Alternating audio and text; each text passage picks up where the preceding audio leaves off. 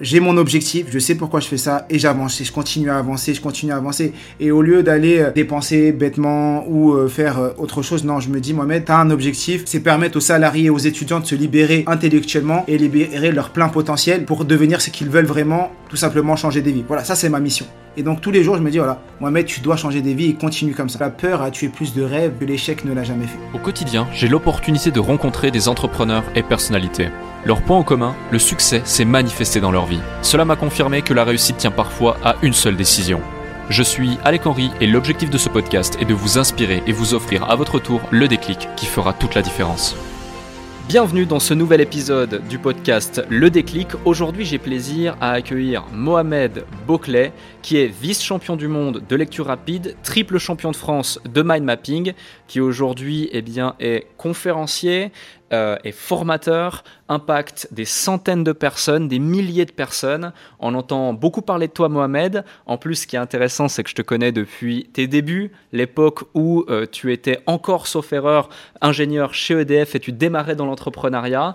Et depuis aujourd'hui, beaucoup de choses se sont passées, même si ça s'est passé très vite. Donc, merci de m'accorder un petit peu de ton temps. Merci d'être là. Est-ce que, Mohamed, bah déjà, est-ce que tu vas bien? Et puis ensuite, est-ce que tu peux te présenter pour celles et ceux qui ne te connaissent pas encore en une simple phrase?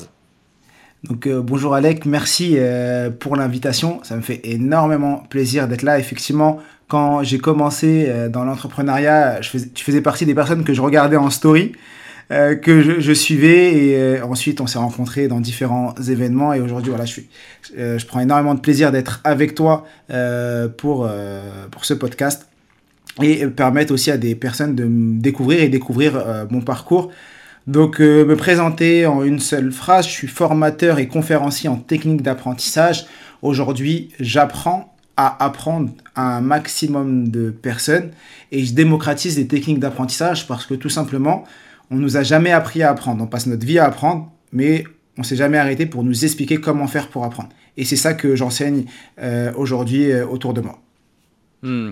C'est extrêmement intéressant. Je pense que vraiment cet épisode va vous apprendre du coup énormément de choses, vous partager différents déclics. J'ai beaucoup de questions à te poser euh, parce que aussi je te connais bien et je sais que tu es quelqu'un de, super intéressant mais aussi super inspirant euh, dans son parcours. Euh, merci donc d'avoir accepté cette, cette invitation et ce au nom de toutes les personnes qui nous écoutent. Tu parles d'apprentissage et tu fais référence au fait que oui, on apprend durant toute notre existence et même si certains peut-être arrête d'apprendre un petit peu trop tôt ou n'ont pas cette volonté comme tu peux l'avoir et la transmettre, euh, finalement on apprend quand même beaucoup de choses au fur et à mesure des expériences de la vie et autres. Mais par exemple, à l'école, on nous a effectivement jamais appris à apprendre. Euh, qu'est-ce qui fait selon toi, du coup, qu'on nous ait jamais appris à apprendre? Euh, C'est une très bonne question au sens où déjà, on a l'impression que l'école a le, le, monopole de l'apprentissage, alors que c'est complètement faux parce que on commence réellement à apprendre, on passe après 15 ans de notre vie à l'école, euh, de 3 ans à 18 ans pour une personne lambda, et après ceux qui continuent, aujourd'hui on est plus à 18 ans en moyenne euh, d'école, et on apprend réellement après l'école. Toute notre vie, on est en train d'apprendre. Moi, l'entrepreneuriat, je ne l'ai pas appris à l'école. Effectivement, l'école, c'est une grosse machine, et quand tu regardes euh, l'enseignement, quand on a commencé l'enseignement au début, c'était pour permettre aux personnes de lire, d'écrire, et surtout permettre aux notables de donner des ordres et de se faire comprendre lorsqu'on a donné des ordres à, nos employés, que les personnes puissent lire euh, les consignes. Ce qui s'est passé, c'est que l'éducation qu'on a eue et la méthode d'apprentissage qu'on avait en 1900, c'est les mêmes qu'on a aujourd'hui. Quand tu prends l'image d'une classe dans les années 1900 et une, image d'une classe aujourd'hui, c'est la même chose. Alors que le monde a complètement changé. Et à l'époque, on nous apprenait euh, les mathématiques, le français, apprendre à lire, parce que la personne, elle, avait, elle pouvait comme ça euh, lire les documents, lire les informations importantes. Mais aujourd'hui, ça, c'est, on n'est on est jamais parti dans l'ingénierie pédagogique.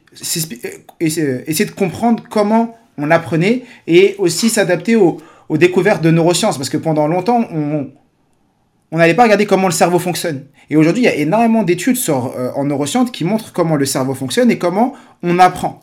Et pour moi, il faudrait faire un reset et, venir et dire, voilà, on reprend l'école et on commence, la première chose qu'on enseigne à nos, élèves, c'est apprendre à apprendre. Parce que c'est la compétence dont ils vont avoir besoin pendant leurs 15 ans d'études, et au minimum, et qui vont avoir besoin toute leur vie. Hmm. Effectivement, et c'est super intéressant. Et euh, là, tout de suite, du coup, ne serait-ce que là, en quelques minutes, euh, tu fais prendre conscience de différentes choses.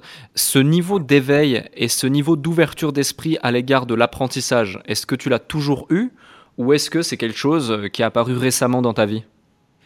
Alors non, je l'ai pas toujours eu. Moi, un peu comme tout le monde, hein.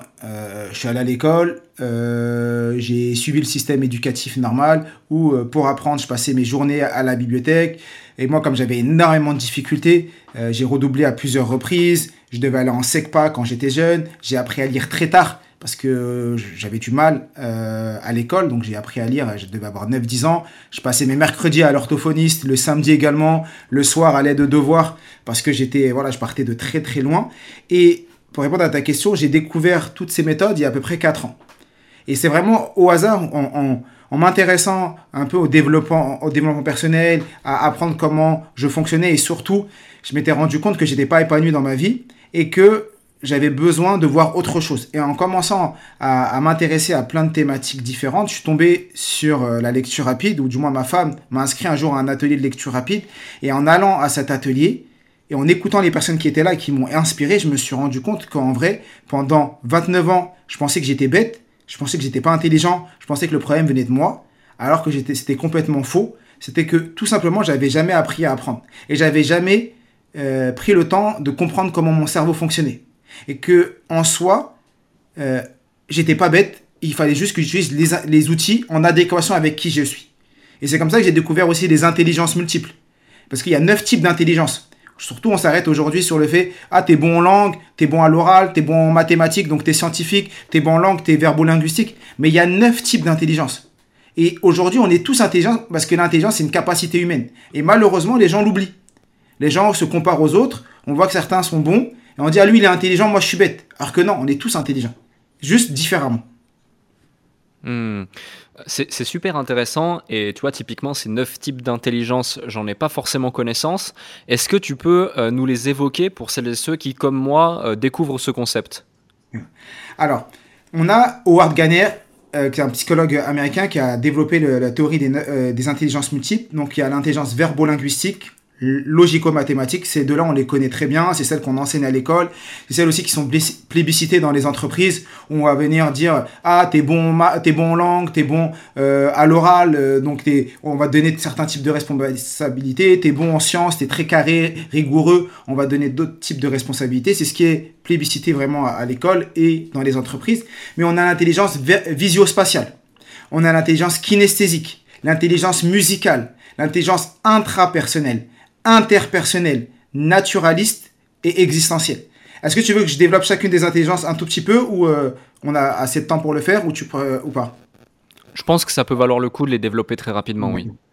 Alors, l'intelligence visio-spatiale, c'est euh, l'intelligence de l'espace. C'est, euh, tu vas voir, un architecte, il a une intelligence visio-spatiale. Un artisan a l'intelligence visio-spatiale. Tu le mets à un endroit, il arrive à se projeter. Euh, tu prends un architecte d'intérieur, il vient, il va te dire, bah, là, tu vas pouvoir mettre telle armoire, tu casses ce mur, tu vas pouvoir faire telle ou telle chose. Les personnes qui sont dans le dessin informatique, un vidéaste, il a l'intelligence visio-spatiale. Il arrive à se projeter et à faire ses plans mentaux. Et tu vas le mettre à un endroit tu sais qu'il va retrouver son chemin facilement. Il arrive à se retrouver dans l'espace. Et souvent, les gens qui ont cette intelligence utilisent également les images, les dessins, la couleur pour l'apprentissage. L'intelligence kinesthésique, c'est l'intelligence du corps. Tu vas prendre un horloger euh, qui doit avoir une intelligence euh, euh, du corps, de la main, un chirurgien a l'intelligence kinesthésique, comme également un sportif ou un musicien qui vont pouvoir faire des choses incroyables avec leur corps que nous, on va pas pouvoir faire parce que ils utilisent leur corps d'une manière qui est innée. C'est l'intelligence kinesthésique. Bien sûr, toutes ces intelligences se développent. L'intelligence musicale, tu peux pas dire que Mozart n'est pas intelligent. Et est-ce qu'on peut dire que Mozart, il n'est pas... Bien sûr qu'il est intelligent, mais il a l'intelligence musicale. Des personnes, tu leur mets de la musique, ils vont chantonner facilement, ils vont retrouver les rythmes, tu vas les mettre dans un endroit, rapidement, ils vont se dire, ah ben cette musique, c'est... Ils vont entendre euh, une mélodie, dire, ah ben c'est telle musique et ces personnes vont utiliser la musicalité dans leur apprentissage. Les enfants, euh, en maternelle, on travaille beaucoup sur l'intelligence musicale et kinesthésique. On leur fait beaucoup chanter, travailler sur ça, beaucoup de kinesthésique, de mouvement. Et dès qu'on les met en CP, on arrête tout ça. Et donc il n'y a plus de jeu, du moins il n'y a plus de musique, il n'y a plus rien, on les, on les, on les bombarde de logico-mathématiques et de verbo-linguistique. Ensuite, on a l'intelligence intrapersonnelle. L'intelligence intrapersonnelle, c'est des personnes qui vont se connaître, qui vont être dans l'émotion, dans la réflexion, dans la motivation, l'autonomie, la maîtrise de soi. C'est des personnes, souvent, on va dire, qui sont, euh, sont introverties alors que non.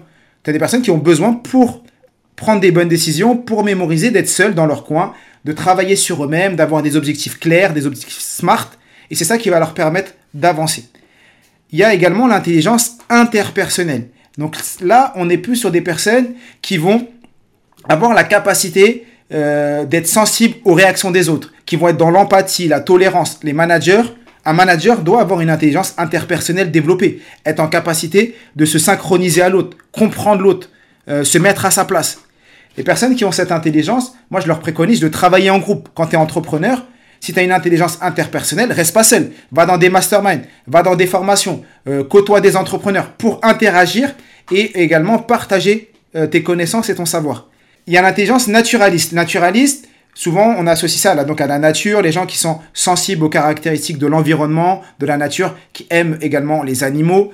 Tu n'es pas obligé d'avoir des animaux, hein, mais ces personnes qui sont qui aiment les animaux, qui sont bien beaucoup dans le circuit court, la nourriture bio, le corps, faire attention euh, euh, aux aliments qu'ils vont manger. Les personnes qui ont ce type d'intelligence, tu as des personnes, tu les mets dans la nature, tu vas, tu vas te rendre compte qu'ils sont dans leur environnement. Ils ont besoin même d'être dans la nature pour apprendre. Tu peux, moi j'ai des personnes, des élèves qui ont une intelligence naturaliste, ils aiment la nature mais ils n'utilisent pas cette force.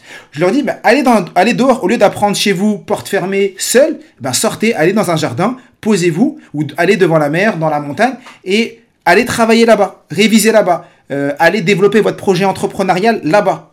Et tu vas voir que des idées vont arriver sans t'en rendre compte, parce que tu es dans ton élément. Et tu as l'intelligence existentielle, c'est la neuvième intelligence, c'est l'intelligence de l'interrogation. Ça veut dire quoi? C'est des personnes qui se posent énormément de questions et qui, ont besoin, qui sont dans une quête de sens. Comprendre pourquoi ils font les choses. Est-ce que tu es sur Terre pour être un ajout ou un apport à la société? Est-ce que tu apportes quelque chose ou tu es juste une personne supplémentaire? Et quand tu as des salariés euh, qui, sont, euh, qui ont une intelligence existentielle, tu te rends compte que quand tu leur donnes une action et que tu leur dis pas pourquoi ils font l'action, bah, ils ont du mal à la faire. C'est des personnes à qui tu dois toujours donner le sens, leur expliquer en quoi leur tâche, en quoi ce qu'ils font, a un apport dans la, dans la globalité, dans, dans le groupe. Et donc, quand tu es étudiant et que tu as l'intelligence existentielle, il va falloir poser beaucoup de questions, comprendre pourquoi tu es en train d'apprendre ça toutes les choses abstraites, il va falloir les rendre concrètes pour que tu puisses les mémoriser. Sinon, tu bloques.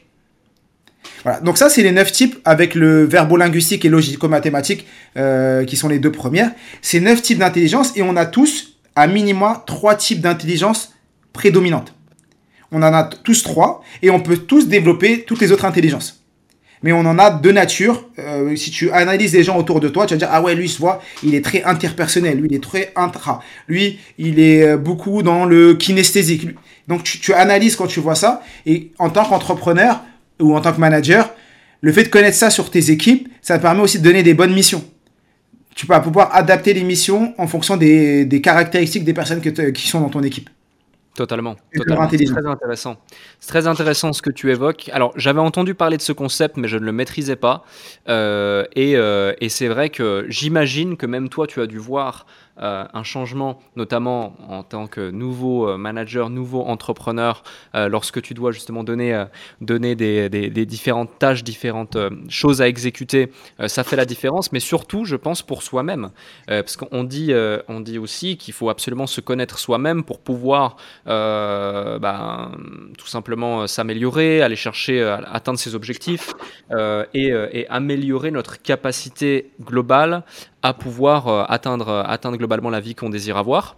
Et, euh, et, ça fait vraiment, vraiment du sens. Donc, donc déjà, merci pour, merci pour ça. Et le premier point que je soulignerais, et tu l'as évoqué, c'est justement d'utiliser ses forces. Mais pour utiliser ses forces, faut-il encore, du coup, les comprendre et les connaître? Ou les, connaître, et les comprendre Donc, ouais, tout, à fait, tout à fait. Ce qui se passe, c'est qu'on passe beaucoup de temps sur nos défauts. On va passer beaucoup de temps euh, à travailler euh, nos défauts ou les choses euh, pour lesquelles on n'est pas bon. Mais des fois, on peut atteindre notre objectif en utilisant nos forces. Alors que, exemple, tu es dans l'apprentissage, ou ouais, on est dans l'apprentissage, tu as envie d'atteindre tel niveau ou apprendre une langue étrangère et toi tu vas, tu vas faire le bourrin, tu vas euh, répéter, répéter alors que tu peux utiliser une force, une de tes forces, exemple peut-être l'intelligence musicale et utiliser la musicalité pour apprendre la langue étrangère. Alors qu'avant, tu étais dans un fonctionnement où tu disais Ah, je suis nul en langue et je vais faire comme j'ai toujours fait, répéter, répéter, répéter. Et dans plein d'objectifs, dans plein de choses de notre vie, on peut utiliser nos forces, nos intelligences, notre fonctionnement et voir comment mon mode de fonctionnement me permet d'atteindre mon objectif. Bien sûr, sans se dire, bah non, je travaillerai jamais les restes. Bien sûr, c'est-à-dire que tu peux travailler les autres intelligences, il faut le faire, mais déjà, la première chose, utilise tes forces avant d'aller chercher à travailler le reste. Hmm. Oui, tout à fait. Tout à fait. Je, je, vois exactement ce que tu veux dire. Et, euh, et justement, il y a, il y a dans une interview que tu as fait pour Combini, sauf erreur, où tu mhm. expliques justement, euh, tu expliques justement ton parcours et la réflexion qui s'est opérée euh, euh, quand ta femme t'a mené justement voir un atelier de, lecture rapide, que tu t'es rendu compte qu'il était possible d'accéder à de la connaissance facilement et rapidement. C'est là que tu as découvert, sauf erreur, la, la lecture rapide et que tu n'étais pas initialement un grand lecteur. Moi, c'est mon cas. Je suis pas un grand lecteur. J'ai lu quelques mmh. bouquins euh, au départ dans l'entrepreneuriat, euh, mais je ne suis pas un bon lecteur. Et à chaque fois, j'ai cette pression de me dire ah, mais franchement, parce que je sais que dans les livres, c'est inestimable la valeur qu'il y a, mais je suis plus quelqu'un qui va apprécier écouter des podcasts, regarder une vidéo, ou même encore, plutôt surtout, échanger avec différentes personnes, comme je le fais ici avec toi. C'est aussi pour ça que j'ai fait beaucoup de séminaires, j'ai organisé des masterminds, je collabore avec beaucoup d'entrepreneurs, j'ai pas mal d'associés, euh, parce que justement, c'est une de mes intelligences et j'aime ça. Euh, mais qu'est-ce que tu dirais à un individu qui peut-être nous écoute et qui, comme moi aujourd'hui, comme toi à l'époque, n'est pas forcément un grand lecteur, a envie de s'y mettre, parce qu'il sait profondément au fond de son être qu'il y a énormément de connaissances qui lui seraient utiles, euh, parce qu'il n'a peut-être pas la capacité ou la possibilité aujourd'hui d'être entouré d'entrepreneurs qui réussissent euh, pour pouvoir leur parler, échanger, discuter, etc. Et il sait que dans les livres, il y a cette connaissance dont il a tant besoin. Alors, moi, je ferai la méthode des petits pas. Ça veut dire que on a assimilé la lecture à l'école. C'est-à-dire qu'on a commencé à, lire nos premiers livres à l'école et on a assimilé le fait qu'il fallait lire un livre, obligatoirement le terminer parce qu'on allait être évalué. Et que si on finissait pas le livre, on n'allait pas avoir une bonne note. Parce que euh, lecture voulait dire contrôle, voulait dire note. Alors que c'est complètement faux. Tu peux déjà commencer un livre et ne jamais le finir et passer à un autre livre. Et moi, j'utilise, quand j'ai commencé, j'ai utilisé la méthode des petits pas qu'on apprend beaucoup dans l'entrepreneuriat aussi, c'est tous les jours en faire un tout petit peu, ne serait-ce que 10 minutes. Et ne faire, faire que 10 minutes de lecture et, rentrer ça dans ta routine. C'est-à-dire un peu comme dans ta routine matinale, les gens vont faire un peu de sport, il y en a qui vont faire bah, écouter des podcasts. Ben toi, moi, au début, quand j'ai commencé, tous les jours, je lisais un peu. Et plus tu vas commencer à lire, plus tu vas apprécier la lecture. Et tu as une méthode que moi j'utilise beaucoup euh, quand j'enseigne la, lecture rapide, c'est la prélecture.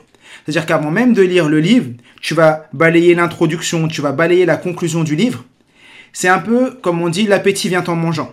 En lisant le début du livre, la fin du livre, tu vas avoir les éléments clés qui vont t'intriguer et qui vont te donner envie d'aller lire le livre. Ou inversement, tu vas lire que le début et la fin et tu vas te rendre compte que tu as pour toi toutes les clés ou tous les éléments dont tu avais besoin. Donc pas besoin de lire ce livre. Sachant que la, en tant qu'entrepreneur, la chose qui est la plus importante pour nous, c'est le temps. Parce que euh, c'est une denrée rare qui se dilapide et qui revient jamais. Donc si tu utilises ton temps à, dans des mauvaises choses, ben, c'est perdu. Donc si tu passes ton temps à lire un livre de 300 pages qui te plaît pas et que tu n'apprends rien, ben, tu as perdu, euh, en plus si tu lis euh, lentement, tu as peut-être perdu 10 heures de ta vie. Donc vaut mieux faire cette méthode où tu vas lire le début, la fin, qui, vont te donner, qui va te donner envie de lire le livre.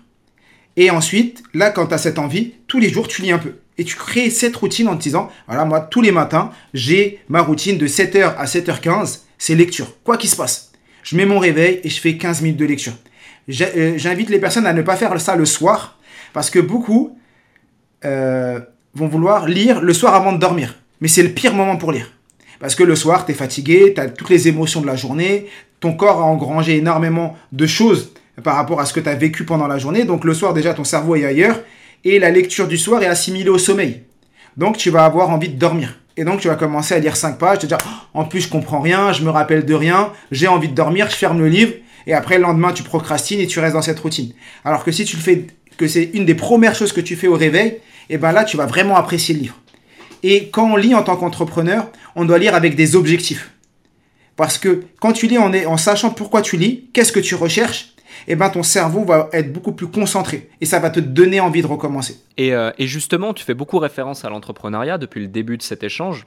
Euh, aujourd'hui, du coup, Mohamed Bouclès, c'est pas uniquement euh, un formateur, c'est pas uniquement le, vice-champion du monde de lecture rapide, le, triple champion de France de mind mapping. J'aime bien répéter ces titres parce qu'ils sont quand même, ils sont quand même inspirant et important, surtout quand on sait que euh, ça ne fait que quelques années aujourd'hui que, que tu que tu t'intéresses à la discipline et, deux ans maintenant, sauf erreur, que tu as lancé ton activité ou un an et demi, c'est ça? Exactement. J'ai comme ma, société a, ouvert a ouvert le 1er euh, janvier 2021. Donc là, ça fait un an et demi qu'on existe euh, réellement.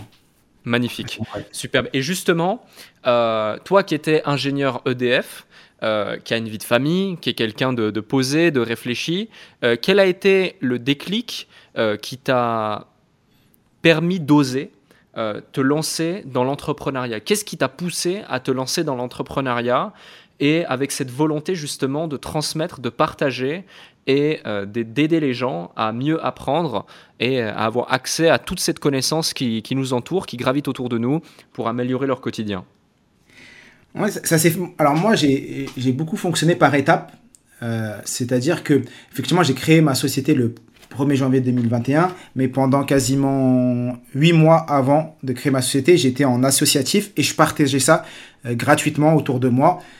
Et ce qui s'est passé, c'est que d'abord, j'ai appris les techniques pour moi un peu, bah, j'étais euh, comme tout le monde, c'était d'abord, avant même de me dire que j'allais enseigner, que j'allais partager, je pensais même pas être capable de le faire. Déjà, moi, je voulais juste apprendre pour moi et résoudre ce problème dans lequel, avec lequel je vivais depuis 29 euh, ans, euh, ce problème qui était, Mohamed, t'es bête, t'es pas intelligent, tu vas pas y arriver. Et que j'avais tous les jours, c'est un peu le syndrome de, on appelle ça l'impuissance apprise. C'est voilà, c'est ce qu'on nous met dans notre tête quand on est jeune, ou une croyance qu'on nous met, une croyance limitante, et avec laquelle on vit, hein, avec le, avec le temps, on y croit. Même si c'est faux, on grandit en croyant, en croyant fortement à ça, alors que c'est complètement faux. Donc moi, je vivais avec ça. J'ai découvert ces techniques, j'ai commencé à les utiliser pour moi. Et ensuite, j'ai ressenti le besoin de me dire, mais maintenant que tu découvres ça et que toi, ça te change ta vie, il faudrait qu'il va falloir que tu le partages. Tu peux pas garder ça. Tu as énormément de gens autour de toi qui galèrent comme toi tous les jours. Partage-leur. Donc j'ai commencé à le partager gratuitement. J'ai créé une association, je faisais un événement, j'ai fait un deuxième, un troisième, où je faisais euh, venir des, personnes à la journée, toute une journée avec le repas. Ils payaient même pas 30 ou 40 euros la journée. C'était juste pour payer les, charges de, de, la journée. Mon objectif, c'était juste de partager. Et après, à un moment, je me suis rendu compte que mon impact était limité. Parce que plus tu partages, à un moment, tu dois avoir un équilibre entre ma vie de salarié, ma vie de papa, je, venais d'avoir mon premier garçon, ma vie de, père et de, conjoint, et cette activité qui me prenait euh, mes soirs et mes week-ends. Je me suis dit, maintenant, il va falloir que tu arrêtes quelque chose. Et donc, j'aimais tellement ce que je faisais le week-end et le soir, et je voyais que j'avais tellement d'impact, et je voyais des, sourires des élèves, les gens qui me disent, bah, c'est incroyable, je viens de finir mon premier livre, j'adore ce que je, euh, je, suis en train de faire maintenant, j'apprends plus, que je me suis dit, allez Mohamed, arrête euh, arrête EDF euh, e et lance-toi, euh, lance-toi. Et j'avais une phrase dans ma tête qui me disait tout le temps, quelle est la pire des choses qui peut t'arriver? Parce que souvent, quand tu es entrepreneur, quand tu te lances, moi j'ai toujours été salarié. j'ai commencé même mon apprentissage, j'ai commencé chez EDF, j'avais, j'avais 19 ans, j'étais apprenti chez EDF, donc j'ai fait presque 10 ans. Toute ma vie, j'ai connu que ça. C'est grand, un grand groupe, quand tu rentres dans ces groupes-là, tu penses rester toute ta vie, c'est un peu la sécurité de l'emploi. Et je me disais, Mohamed, quelle est la pire des choses qui peut t'arriver si tu te lances dans l'entrepreneuriat? Et je faisais le calcul et je me disais, mais en vrai, pas grand-chose. La pire des choses, c'est que ça se passe mal et que je reprenne ma vie de salarié, que je recommence à retrouver un emploi. Et, quelle est la meilleure des choses qui peut t'arriver si tu passes du côté de l'entrepreneuriat? Et là, je listais aider les gens, faire en sorte que les gens apprennent mieux, euh, être libre euh, de, faire les projets que j'aime et que j'ai envie, aider, impacter la vie de, de milliers de personnes. Et donc, c'est ça qui m'a poussé à me dire, allez, vas-y, Mohamed, lance-toi.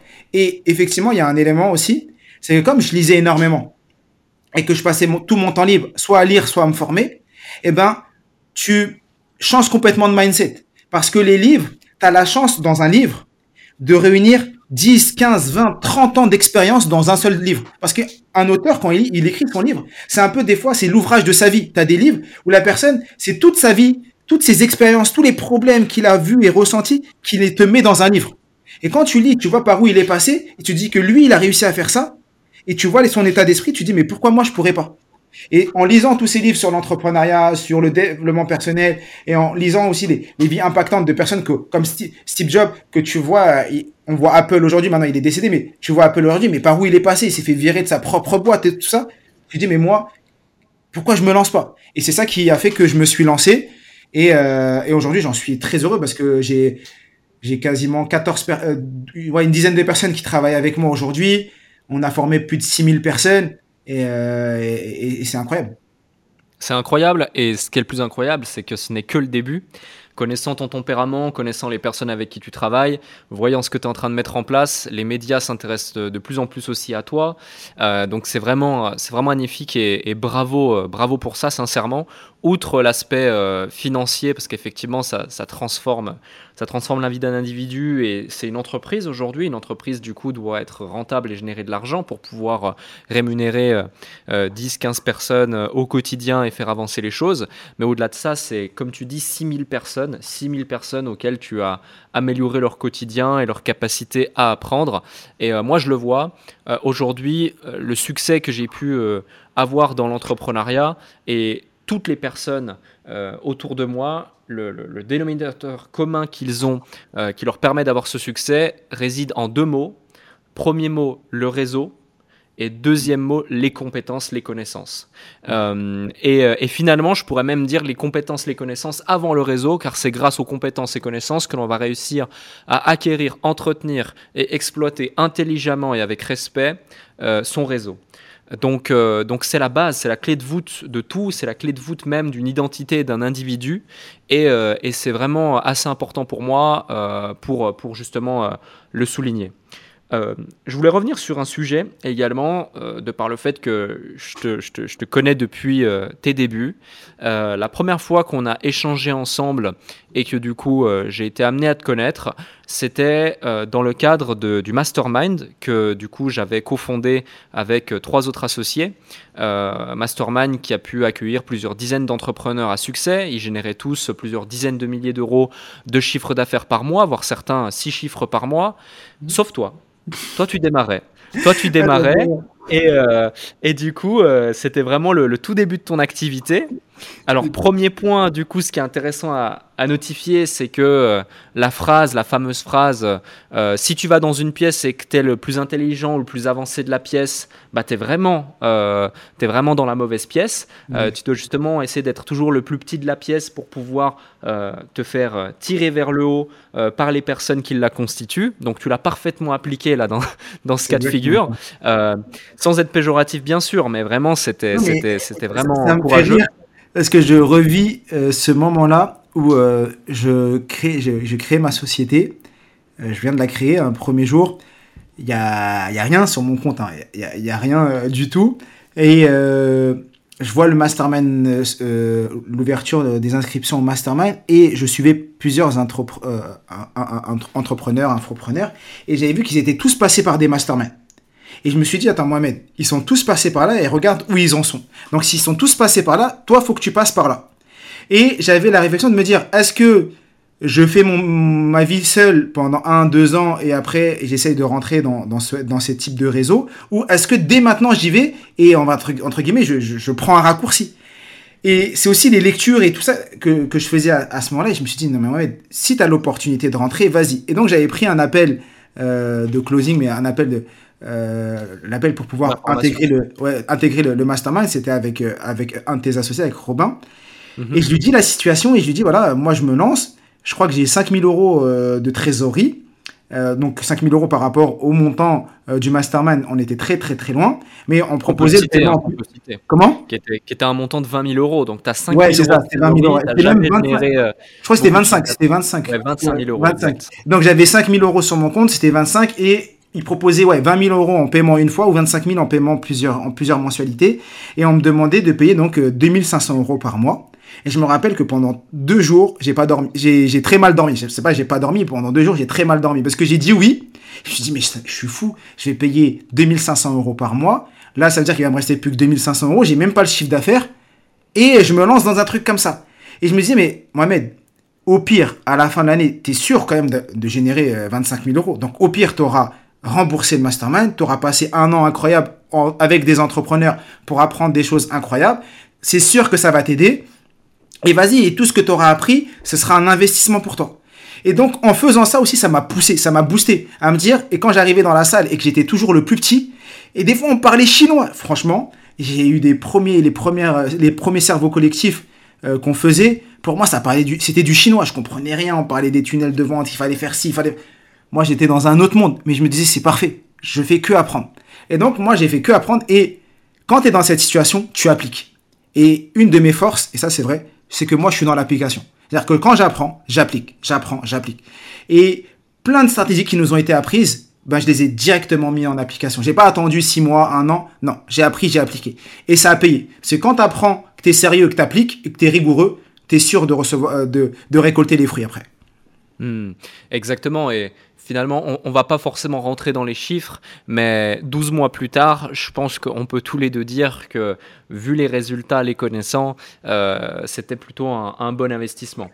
C'est un de mes meilleurs. Franchement, ça a été le, meilleur de mes, euh, de mes, le meilleur de mes investissements en soi par rapport à tout ce que j'ai appris, mais surtout par rapport au réseau que je me suis créé. Aujourd'hui, euh, parmi les personnes, il y a des personnes qui sont des associés. Aujourd'hui, voilà, je fais le podcast avec toi. Des personnes avec qui je collabore. Il y en a qui sont devenus mes amis. Et tu es avec des personnes qui ont le même état d'esprit que toi, et franchement, c'est incroyable. Euh, et si demain je devais le refaire, je le referais euh, les yeux fermés, oui, bien sûr. Hmm.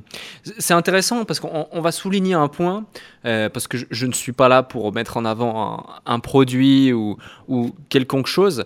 on pourrait dire que c'est grâce au mastermind, mais finalement non, c'est indirectement grâce au mastermind, mais c'est directement grâce par exemple aux connaissances acquises dans ce cadre-là, mais surtout les rencontres. Notamment, tu as fait une rencontre euh, dans, le, dans le cadre du mastermind avec qui euh, euh, tu as travaillé, tu travailles encore sur la partie marketing, closing, si tu veux le citer, libre à toi. Et, et, et aujourd'hui, justement, c'est issu de cette rencontre que vous avez pu mettre en place énormément de choses et que les chiffres sont ceux qui sont aujourd'hui parce que tu as pu, ça a pu te permettre, et je pense que c'est très important dans la vie d'un entrepreneur, de te concentrer justement uniquement sur tes forces et euh, tout ce qui n'était pas forcément euh, ton domaine d'expertise, d'excellence, par exemple le marketing ou la vente, euh, a été géré par une tierce personne et des équipes, te permettant du coup de tirer le plein potentiel de ton business et impacter le maximum de gens, tout en restant concentré sur ce qui te plaît et ce qui t'anime au quotidien et ce en quoi tu es excellent. Exactement, c'est exactement ça. Moi, une chose aussi que j'avais compris, c'est ne va pas passer des heures à te former sur un truc que tu n'aimes pas. Concentre-toi sur ta zone de génie Ma zone de génie, c'est apprendre et partager. Ça, c'est ma zone de génie. Enseigner, euh, donner du contenu, faire aux gens, faire en sorte que les gens apprennent et réussissent et ne se sentent plus jamais nuls. Ça, c'est ma zone de génie. Le reste, euh, faire une page de vente, euh, faire un tunnel, gérer la création d'un webinaire, tout ça, c'est pas du tout fait pour moi. Et donc, ce que j'ai fait, tout ce que je gagnais, je le réinvestissais pour déléguer les choses que je pouvais pas faire seul. Et, rapidement, j'ai mis ça en place. Et effectivement, euh, aujourd'hui, je collabore avec Jean depuis euh, quasiment un an et demi. On a commencé, ouais, on a commencé quasiment euh, quelques mois après mon arrivée au mastermind. On a commencé ensemble. Et il est avec moi sur, cette partie, sur une des parties marketing de, de une de mes activités. Et effectivement, ça m'a énormément déchargé parce que lui se concentrait à développer cet, cet aspect-là, développer le marketing et à se former lui sur cette partie qu'il adore et faire améliorer la machine et moi je me concentrais sur mon contenu, apprendre et partager toujours du contenu de qualité à ma communauté. Hmm, tout à fait. Ouais, c'est vraiment, euh, c'est vraiment important, je pense, euh, pour euh, tous les entrepreneurs qui nous écoutent, de vraiment comprendre ce concept. Et c'est comme ça qu'on se démultiplie finalement. comprendre ses forces, certes, mais aussi du coup savoir là où on est moins bon, où on n'a pas envie de mettre notre, notre focus. Et du coup trouver des personnes qui, elles, sont excellentes là-dedans pour combler ce vide et nous permettre d'avancer. Ouais, moi, une des premières tâches que j'ai mis en place quand je me suis lancé, c'est trouver un bras droit je me rappelle encore au début, euh, quand j'ai commencé, euh, deux, trois mois, un mois et demi après être rentré dans le mastermind. La base, c'était pas le sujet du, du podcast, mais ça, ça, ça, ça, rappelle euh, certains souvenirs et, certains enseignements. C'est que je me suis lancé, j'étais tout seul, j'étais infopreneur, je commençais, du moins, j'étais entrepreneur, mais solopreneur. Et une de mes premières missions, qu'on m'a donné en coaching, c'était tu dois trouver un bras droit. Tu dois trouver une personne qui doit te déléguer. Et dans ma tête, je me disais, mais non, pourquoi je vais prendre le temps de trouver un bras droit, de le former Ça va me prendre trop de temps, trop d'énergie, ça sert à rien. Moi, j'ai besoin d'avancer, j'ai besoin. Mais non, c'est pour moi, c'était euh, une de mes meilleures décisions. Pourquoi? Parce que, effectivement, au début, ben, tu te lances. Donc, en termes de charge de travail et tout, tu en as moins qu'après. Donc, c'est le meilleur moment d'intégrer une personne dans ton équipe qui va se lancer en même temps que toi. Et ensuite, lui déléguer tout ce que tu peux lui déléguer. Et donc, j'ai passé plusieurs, temps, plusieurs semaines à, chercher un bras droit, à le trouver, à le former, à ce qui m'accompagne. Et ça m'a énormément déchargé. Et donc, j'ai pu rapidement me concentrer sur mon expertise et lui déléguer. Et après, j'ai commencé à prendre des prestataires extérieurs, euh, externes pour déléguer d'autres parties. Et ça, franchement, au début, c'est même si on n'a pas beaucoup de chiffre d'affaires, avoir une personne qui peut nous aider, à qui on peut déléguer, déléguer toute la partie administrative, la gestion des boîtes mail, euh, la gestion des réseaux, tout ce que, voilà, tous ces petites tâches, ben, faut le faire très rapidement parce que ça vous permet de décharger du temps. Et il y a un, un, truc à avoir en tête, c'est au début, c'est soit tu as l'argent, soit tu as le temps. Soit tu as du temps pour faire les choses tout seul, mais ça te prendra beaucoup de temps, soit tu as l'argent pour déléguer. Donc moi, tout l'argent que je gagnais, je réinvestissais pour déléguer. Et à la fin, ça m'a permis de dégager beaucoup plus de temps et donc forcément de dégager aussi euh, plus de chiffre d'affaires et pouvoir impacter plus d'élèves. Tout à fait. Et par curiosité, ce bras droit que tu as recruté euh, au balbutiement de ton activité, est-ce que tu travailles encore aujourd'hui avec lui? Oui, ouais, ouais. Il est encore avec moi. Il est, euh, il est responsable de certaines de mes entités où je lui ai délégué carrément tous des projets. Là aujourd'hui, au début, on avançait ensemble. Maintenant, il y a des projets. Je lui donne la totalité du projet il, est, il fait chef de projet, je lui donne le projet, il gère tout de A à Z. D'accord. Donc, euh, ça a été une des mes premières. C'était ma première recrue et aujourd'hui on est encore ensemble et je suis super content euh, d'être avec lui. Ok. Euh, pendant un certain temps, c'était très drôle parce que il y avait, il y avait parfois, donc dans le cadre des masterminds où on échangeait, euh, on parle de différents sujets, des problématiques liées à son business, où on est là pour décortiquer ces problématiques et trouver des solutions, mais on parle aussi beaucoup de perso. C'est le but d'un mastermind, c'est le but d'un groupe communautaire. Et souvent dans le cadre perso, malgré le fait que tu avais déjà un chiffre d'affaires sans rentrer dans les détails, un chiffre d'affaires à six chiffres, donc qui permet quand même d'avoir une certaine visibilité, une amplitude euh, sur ce qui va se passer demain, etc. Euh, tu avais, en tout cas, tu exprimais toujours cette petite crainte de et si ça s'arrêtait demain et que je devais retourner à mon ancien job, à ma vie d'avant, chez EDF ou euh, quelque chose d'autre, etc. Qu'est-ce qui fait selon toi voyant ces chiffres, voyant cette croissance, voyant ce potentiel, voyant la satisfaction de tes clients, voyant le fait que tu t'es entouré d'entrepreneurs et d'individus qui cartonnaient tout comme toi, euh, que tu avais toujours cette petite épée Damoclès au-dessus de la tête. Et euh, donc j'ai déjà cette première question, puis ensuite on verra bah, comment elle a disparu finalement. Euh, alors comment elle a disparu? Alors je sais pas si elle a disparu. Elle s'est énormément atténuée. elle s'est énormément atténuée au sens où bah, c'est mon histoire aussi. Là, c'est plus perso. C'est vraiment mon histoire de. Bah, moi, j'ai grandi avec cette, cette croyance de CP, j'ai redoublé. CE1, je devais redoubler. CE2, on voulait me mettre en SECPA. On m'a souvent rabâché que j'étais pas bon. Euh, je me rappelle encore de ces images où j'avais des, des, des, copains de classe qui se moquaient de moi quand je devais lire en classe. Donc, c'est. Tu, tu, tu grandis avec des choses quand tu es enfant qui te marquent toute ta vie, mais qui rentrent dans ton inconscient. Et effectivement, quand euh, tu avances, aujourd'hui, je sais que si je devais tout perdre, je pourrais tout recommencer. Quand je dis tout recommencer, que ce soit dans l'entrepreneuriat ou autre, parce que ce que j'ai appris, j'ai appris à apprendre. Et que je sais que demain, si je devais tout perdre, je pourrais aller à la bibliothèque. Euh, il y a des livres gratuits. La bibliothèque, c'est gratuit. Tu payes 5 euros euh, l'année. Et quand tu es demandeur d'emploi, c'est l'accès à la... Je veux dire, le fait louer des livres, c'est gratuit. Tu as des livres sur Internet, tu as des trucs sur YouTube. Tu te poses deux jours, trois jours, quatre jours. Tu lis plein, plein de choses sur une thématique. Tu mets en application, tu, tu fais ça gratuitement au début. Après, tu commences à monétiser. Et donc, je sais que demain, je pourrais me lancer dans n'importe quelle thématique. Et si je devais tout perdre, je pourrais tout recommencer. Si je voulais repartir dans l'entrepreneuriat, ou je pourrais reprendre, je le sais. Mais donc maintenant, ça a énormément, c'est énormément atténué, donc j'ai beaucoup moins euh, ce problème-là et je dors beaucoup mieux. Euh, je, dors beaucoup mieux. Mais effectivement, quand ça va très vite, tu as un peu ce syndrome de l'imposteur. Te dire, est-ce que je suis au bon endroit? Quand tu vois les chiffres, que tu vois que tu impactes 10, 20, 100, 1000, 2000, à la fin de la première année, on est à 2000 élèves. Aujourd'hui, en 9 mois, on a 6000 élèves en plus, euh, 4000 élèves en plus. Donc c'est énormément de personnes qu'on accompagne, des personnes qui, qui sont derrière nous, qui, qui nous regardent un peu comme des menteurs, alors que moi j'estime que je suis pas du tout un menteur, qui nous disent mais qui que t'inspires, alors que moi euh, quand je me regarde je me dis non mais Mohamed euh, t'es personne, moi dans ma vie euh, rien n'a changé, je roule toujours avec ma petite Dacia, je suis j'ai ma vie tranquille, j'ai j'ai pas je m'habille. Voilà en vrai j'ai pas beaucoup changé de choses autour de moi. Et je suis toujours j'essaie de toujours rester les pieds sur terre parce que je sais d'où je viens.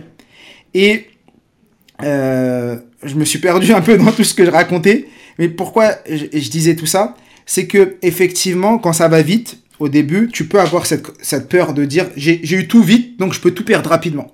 Mais après, tu te stabilises. Tu te rends compte que les semaines se répètent, que quand tu mets en place certaines choses et que les datas ne montent pas, que voilà, tu arrives, quand tu fais ça, tu arrives à avoir tant de personnes impactées, que tu peux avoir tant de résultats. Et donc après, tu commences à avoir confiance en chiffres et après, tu commences aussi à avoir plus confiance en toi. Et là, tu te dis, en vrai, non, mais de toute manière, euh, si je perds tout, j'ai déjà fait quelque chose d'incroyable et je sais que je pourrais revenir et refaire quelque chose d'incroyable encore. Hmm.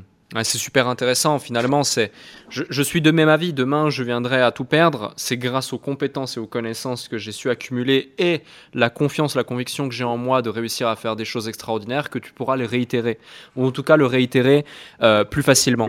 un, autre point du coup, euh, c'est que bah, ça change beaucoup de choses dans un quotidien d'un individu, d'avoir euh, un business qui fonctionne aussi bien que le tien et, tout ce qui gravite autour.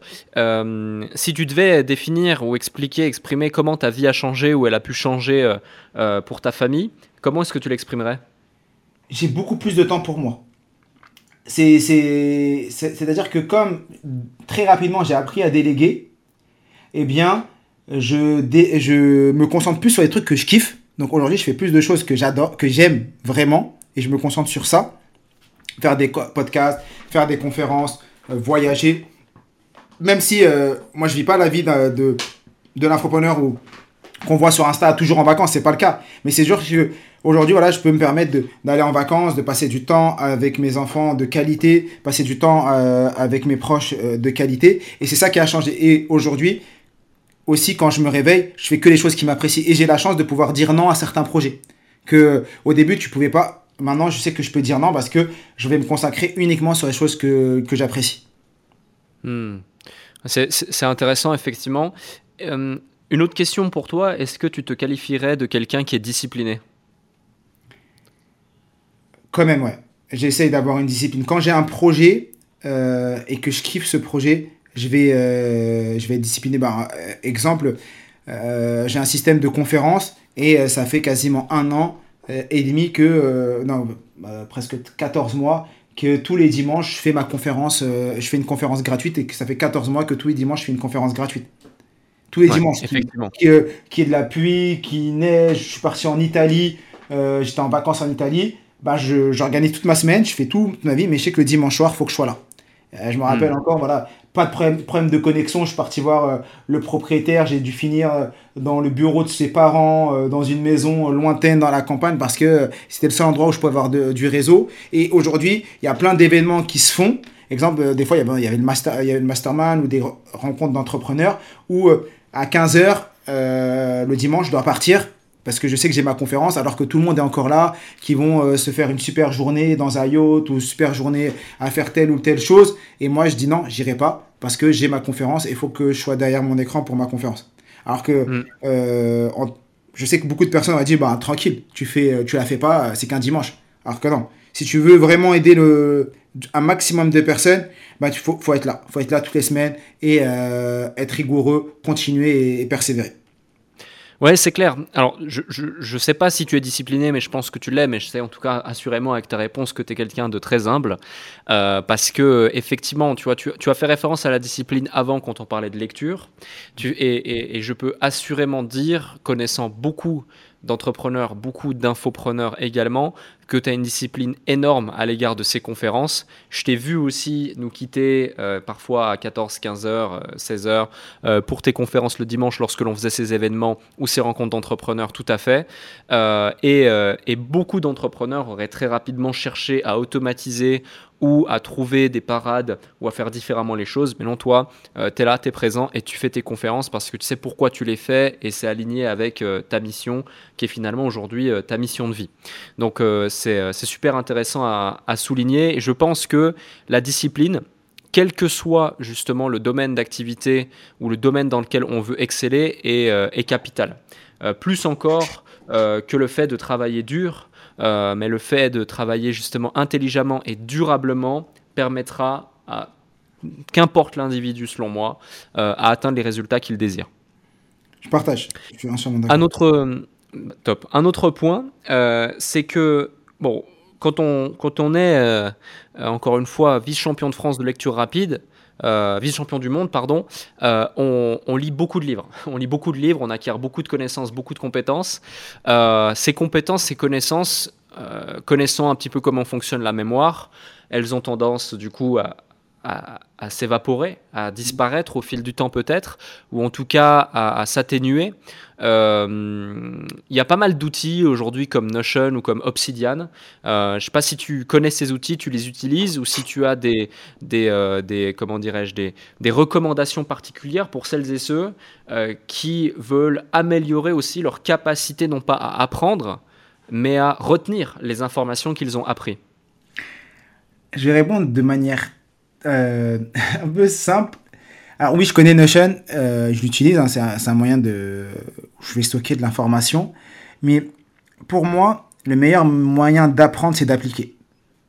C'est-à-dire que tu n'es pas obligé d'apprendre des milliers de choses, mais apprendre peu et appliquer.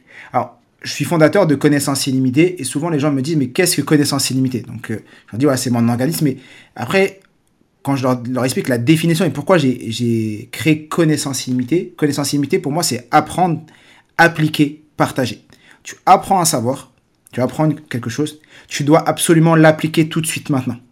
Parce que en l'appliquant, tu utilises la mémoire motrice, la mémoire procédurale, la mémoire de l'action.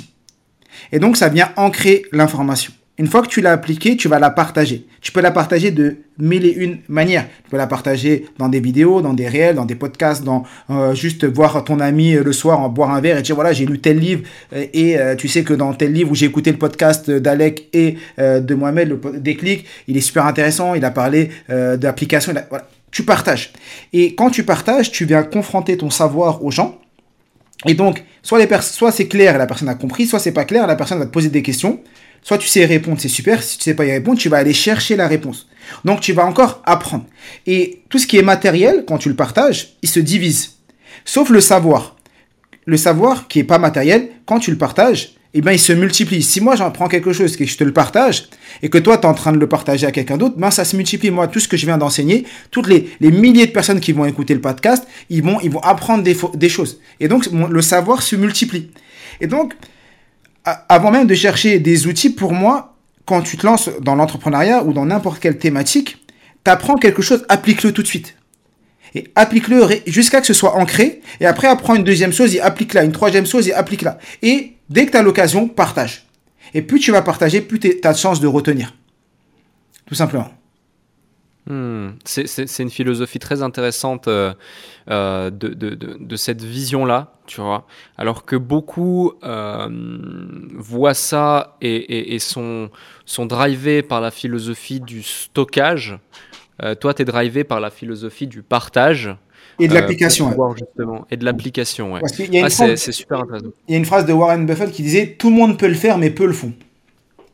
Tout le monde peut le faire et peu le font. Et effectivement, c'est une phrase que euh, quand je l'ai entendu, elle m'a beaucoup marqué parce que tout le monde, tu sais, on rêve tous, on a des webinaires, des trucs qui disent oui, euh, comment faire 10 000 euros par, euh, par mois, comment faire 100 000 euros, comment faire un million. En vrai, tout le monde peut faire un million. Tout le monde peut faire 10 millions. Mais pourquoi peu le font? Parce que entre le tout le monde peut le faire et ceux qui le font, eh ben, il y a ceux qui vont appliquer et persister et persévérer et continuer et mettre en place ces stratégies et avancer. Et c'est ça, c'est qu'aujourd'hui, tu des gens qui sont dans la bolémie de l'information. C'est-à-dire qu'ils vont aller faire tous les séminaires. Ça fait 5 ans, ils sont dans des séminaires. Ils font faire le tour de tous les masterminds. Ils vont faire le tour de toutes les conférences. Mais quand tu creuses et que tu dis, mais t'en es où? T'as appliqué quoi? Eh ben, t'as pas. Ou t'as lu plein de livres, mais t'as appliqué. Bah, j'ai pas appliqué euh, grand chose. Et donc, je préfère faire peu et appliquer que faire beaucoup, apprendre beaucoup et, pas appliquer. Donc, je suis plus dans cet état d'esprit-là de apprends peu, mais applique tout de suite. Implémente, vois ce qui fonctionne pas, fais la boucle du feedback. Voilà, Qu'est-ce qui n'a pas fonctionné? Je modifie, je recommence à appliquer. J'apprends une deuxième stratégie, une troisième stratégie, une quatrième. Moi, je me suis lancé dans la stratégie du webinaire. Je suis allé à fond dans cette stratégie. Bon, ça a fonctionné, donc j'ai continué. Ça aurait pu échouer. J'aurais essayé d'améliorer. Et après, je serais peut-être parti dans une deuxième stratégie, une troisième. Mais va jusqu'au bout. Tu as des personnes qui vont tester un truc. Au bout de deux semaines, ils sont déjà en train de tester une deuxième chose. Après, deux semaines après, une troisième. Bah, t'as pas le temps, en vrai, de, de voir si ça fonctionne ou ça fonctionne pas. Et donc, c'est plus, je suis plus hmm. dans cet état d'esprit-là.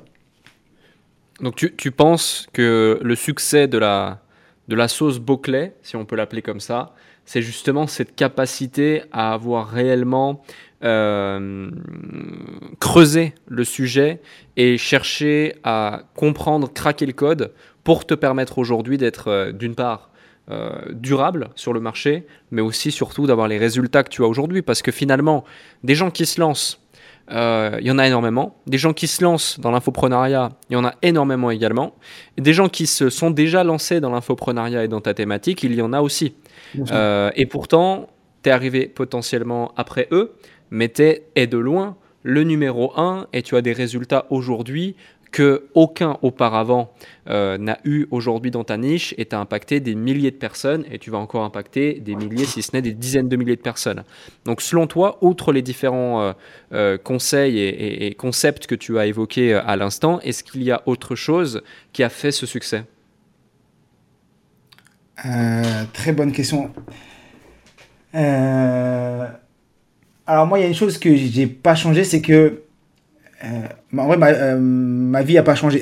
Quand je dis ça, c'est un peu bizarre. Je sais pas comment l'expliquer. J'ai jamais conscientisé un peu bah, ta question, mais au sens où euh, je suis resté qui j'étais. C'est-à-dire que dans ma vie, rien n'a changé. Je suis toujours focus. le Mohamed qui, qui fonctionnait il y, a, il y a un an, c'est toujours le même. Au sens où euh, j'ai mon objectif, je sais pourquoi je fais ça, et j'avance. Je continue à avancer, je continue à avancer. Et au lieu d'aller euh, bah, dépenser bêtement ou euh, faire euh, autre chose. Non, je me dis, Mohamed, tu as un objectif. C'est en vrai, c'est permettre aux salariés, aux étudiants de se libérer intellectuellement et libérer leur plein potentiel pour devenir ce qu'ils veulent vraiment, tout simplement changer des vies. Voilà, ça c'est ma mission. Et donc tous les jours, je me dis, voilà, Mohamed, tu dois changer des vies et continue comme ça. Et c'est plutôt ça que j'ai en tête et euh, qui me drive tous les matins et je me réveille le matin en me disant Mohamed comment tu vas impacter les gens et changer des vies et, et, continuer et, reste qui tu es. Ne change pas. Je sais qu'au début quand j'ai commencé c'était pour aider un maximum de gens et aujourd'hui c'est toujours la, la, la, même chose. C'est permettre à un maximum de gens de se libérer intellectuellement et se dire je peux le faire et, et je serai plus jamais nul. Et c'est ça qui, qui me drive et qui fait que je continue aujourd'hui et, et, je pense qu'il qui a fait que, que ça fonctionne parce que Aujourd'hui aussi, je donne beaucoup de, choses gratuites. Il y a plein de contenus pour permettre à tous ceux qui n'ont pas les moyens aussi d'apprendre. Parce qu'il y a plein de gens. Et euh, je sais que les formations que je propose, je pourrais les vendre beaucoup plus cher. Et peut-être me faire soit plus d'argent ou limiter, faire la même chose mais avec moins de gens. Parce qu'on est dans, la mentalité du high ticket. Euh, et moi, je suis plutôt dans... Non, Mohamed, tu avais un objectif, c'est de démocratiser ce savoir. Eh ben, reste comme tu es. Même si tu... Euh, peut-être t'en fais moins, mais tu sais que tu impactes un maximum de gens. Et, ça, ça marche parce que je fais pas ça. En vrai, c'est un peu bizarre de dire ça, euh, mais euh, quand, surtout quand tu es entrepreneur, je fais vraiment pas ça pour l'argent. Et je pense que ça m'aide. Parce que comme j'ai rien changé dans ma vie et que ça me. Ça change rien en vrai. De... C'est juste un indicateur. Parce que c'est un indicateur de combien de personnes tu as aidé. Quand tu as un chiffre d'affaires qui est beau, bien, ça veut dire que tu fait beaucoup de, vendu beaucoup de formations, ça veut dire que tu as, vendu beaucoup, as aidé beaucoup de personnes. C'est plus cet indicateur-là que, que ça représente. Et moi, je fais plus sur euh, le nombre d'élèves que j'ai accompagnés, la qualité de ce que je leur délivre, euh, faire en sorte que mes élèves soient satisfaits, qu'ils avancent bien. J'ai rajouté plein de choses pour que mes élèves soient satisfaits et qu'ils avancent. Et c'est plus ça qui me drive tous les jours. Ok, si tu devais te projeter, parce que là on a beaucoup parlé de de qui tu es aujourd'hui, qui tu étais avant, des différents déclics et des différentes décisions qui ont fait que, que, que, que, tu as, que tu as les résultats que tu as aujourd'hui. qui est le Mohamed dans 5 ans? C'est quoi les objectifs? C'est quoi la vision? C'est qui cet individu? Est-ce que c'est exactement le même comme aujourd'hui? Ou justement, est-ce qu'il y a des objectifs que tu désires atteindre? Et où est-ce que tu penses être d'ici là?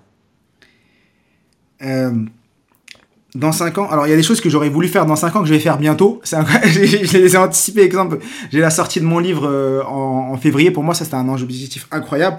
Et euh, je sors mon livre en février dans une très belle maison d'édition française. Et alors, dans 5 ans, où je suis, ben, aujourd'hui, bah, pour moi, dans 5 ans, j'impacte encore plus de monde. Je suis. Euh, je travaille avec l'État, j'essaie de, faire en sorte qu'il y, y, a plus d'étudiants, il y a plus de parents qui découvrent ce savoir, que je sois dans plus de maisons pour que plus de personnes puissent utiliser ça et puissent changer leur vie. Donc voilà, dans 5 ans où je suis, et euh, je fais encore plus des choses que j'aime. Ça veut dire que me concentrer sur euh, les conférences, me concentrer sur euh, l'apprentissage aussi, continuer à énormément me former pour partager. Hmm. Finalement, le, le livre, c'est c'est un excellent outil pour mener et aboutir à cette vision, parce que tu dis être dans les maisons, un livre c'est un objet physique, tu es posé sur une table de nuit, tu es posé sur une table euh, de, de, de, salon, de canapé, euh, tu es présent dans la bibliothèque des gens, et ce pendant euh, des dizaines d'années parfois, tu vas passer de main en main, de génération en génération, et euh, ça permettra d'aboutir à la vision sans même avoir besoin d'avoir un contact direct ou indirect avec toi grâce à ce support. Donc finalement, euh, finalement c'est quelque chose que tu vas pouvoir euh, très rapidement actionner, qui plus est avec la visibilité que tu as, avec l'influence que tu as, les médias autour de toi et une des plus grandes maisons d'édition de France qui te suit pour ce projet, je pense que c'est quelque chose, en tout cas on te le souhaite tous et je te le souhaite le plus sincèrement possible, d'aboutir d'aboutir à ça. Euh, tu, tu, parles du coup du fait d'écrire un livre, donc c'est, j'étais pas au courant, donc félicitations, c'est, une excellente chose. Euh, moi-même, j'ai, écrit un livre et là, je suis en train d'écrire un, un, second livre. Euh, c'est quelque chose dont je parle pas encore, mais c'est, en cours. selon toi, et ça va même pouvoir indirectement m'aider ou en tout cas me mettre la puce à l'oreille sur quelque chose. Tu as lu énormément de livres, tu as écrit ton livre, tu l'écris avec une grande maison d'édition, donc j'imagine que tu as été très bien conseillé, très bien accompagné toi aussi. quel est le, l'élément ou la recette ou le dénominateur commun euh, des livres qui ont eu les plus grands succès, des, vrais best-sellers qu'on connaît aujourd'hui C'est donner des outils pratiques. Les gens ont besoin euh, d'outils pratiques. Euh, le problème, c'est que les gens n'aiment pas lire. Les gens n'aiment pas lire. on lit de moins en moins. Et ça revient à ce que je disais, on assimile beaucoup la lecture à a également euh, l'évaluation. Et donc les gens ont besoin d'avoir des éléments pratiques, concrets, qu'ils vont pouvoir utiliser, surtout dans nos thématiques. Parce que nous, on n'est pas en train d'écrire un roman. Du moins, dans notre cas de figure, c'est des livres d'apprentissage. Et les personnes doivent être en capacité de lire et de dire, voilà, qu'est-ce que je ressors et qu'est-ce que je mets en application en lisant tel chapitre. Et donc, j'ai, moi, c'est les livres qui m'ont le plus impacté, c'est ceux qui ont été écrits de cette manière, où l'auteur a donné énormément de contenu. Moi, dans mon livre, je mets énormément de valeur, énormément de valeur, parce que je fais aucune rétention d'informations. Parce que plus tu vas donner de la valeur, plus les gens vont être reconnaissants. Du moins, ça, c'est mon état d'esprit. Donc, j'ai mis énormément de valeur et j'ai tout fait pour que ce soit concret, pour que les gens puissent directement, quand ils ferment un chapitre, se dire, voilà, je vais appliquer telle ou telle chose. Un peu presque leur donner des plans d'action, leur dire, voilà, tu vas mettre ça en place. Et c'est comme ça que j'ai créé mon livre. Et je vois les livres qui m'ont le plus impacté et qui ont et c'est souvent des livres qui sont des best-sellers, c'est des livres qui, euh, qui sont écrits de cette manière. Hmm. Ok, euh, c'est super intéressant et je te rejoins. Je rajouterai un élément à voir si tu le partages. Euh, souvent, c'est des livres qui sont basés sur des concepts, euh, sur des, des, choses qui sont intemporelles, euh, sur des principes clés, pas uniquement des méthodologies ou des techniques ou des stratégies à la mode, mais vraiment les concepts qui sont basés même à la psychologie humaine euh, et qui font que ça va être intemporel. et qui font qu'aujourd'hui, des livres écrits en 96, 2005, 2007, je pense notamment à certains ouvrages en particulier, sont encore aujourd'hui dans le top et euh, le seront encore, je pense, demain, dans 5 ans ou dans 10 ans. Je suis d'accord, je partage. Je, suis entièrement d'accord avec toi. Un dernier sujet, euh, merci pour tout ce que tu as partagé, vraiment c'est phénoménal la valeur euh, qui est partagée dans ce podcast, dans cet épisode. Euh, je vais te donner la main, c'est-à-dire que tu, tu c'est ton podcast. si tu avais un élément, un conseil que tu voulais absolument partager aux personnes qui nous écoutent ou au Mohamed de, de, l'époque, d'avant, mm. qui n'a pas encore été partagé dans ce podcast, qu'il soit pro ou perso, lequel ce serait? Tu as carte blanche. Euh, je vais en partager un.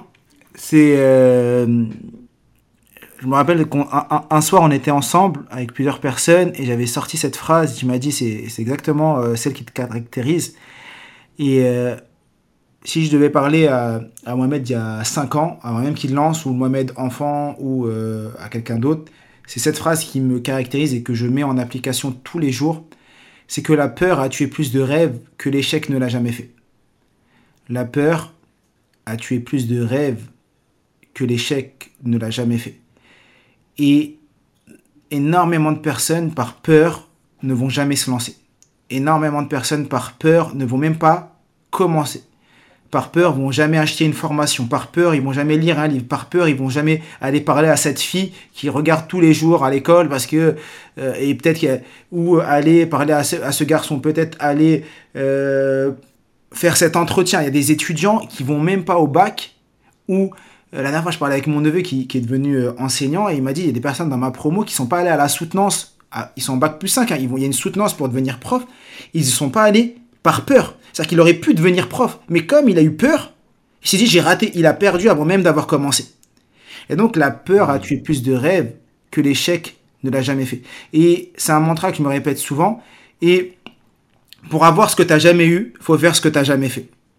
Donc c'est la variante d'Albert Einstein qui disait la folie est de faire tous les jours la même chose et d'expérimenter un résultat différent. C'est pour avoir ce que tu n'as jamais eu, faut faire ce que tu n'as jamais fait.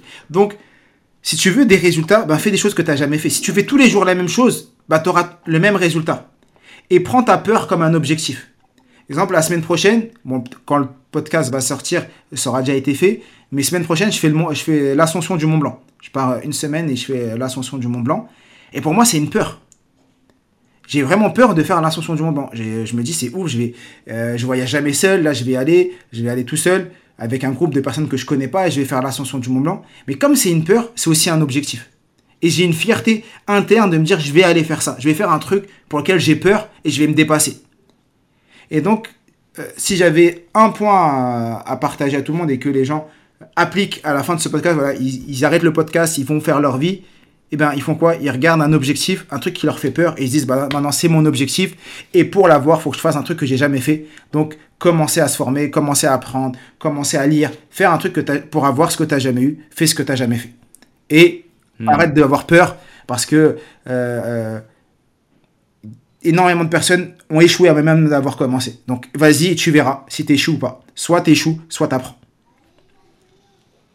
C'est clair. Je peux que, que, partager ce concept et pour renforcer ton propos, euh, je regarde un petit peu ce que tu fais. J'ai vu euh, dans une de tes stories que tu que tu t'étais donné ce challenge du Mont Blanc et euh, un jour ou deux plus tard, directement passage à l'action.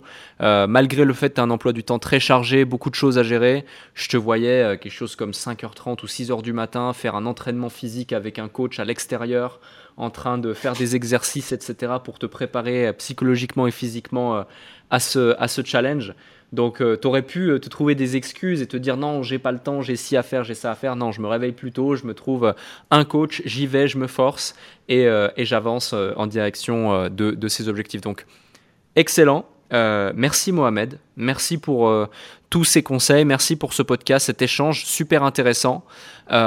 pour celles et ceux qui bien sûr, euh, veulent plus euh, de contenu euh, lié à ce que tu fais et en savoir plus sur toi, il y aura les liens directement en description du podcast. Il y a aussi ton prénom et ton nom qu'on peut simplement taper sur Google et trouver énormément de ressources. Tu as aussi une chaîne YouTube, tu as des réseaux sociaux. Donc je vous invite vraiment à le faire si vous désirez en savoir plus à l'égard de Mohamed. Et encore une fois, merci pour tout ça. je te le souhaite tout le succès du monde et de continuer dans cette direction, mais je me fais pas trop de soucis pour toi. Et je te dis à très bientôt. Merci à toi et merci à toutes les personnes qui nous ont écoutés et, à très vite. Merci. Merci.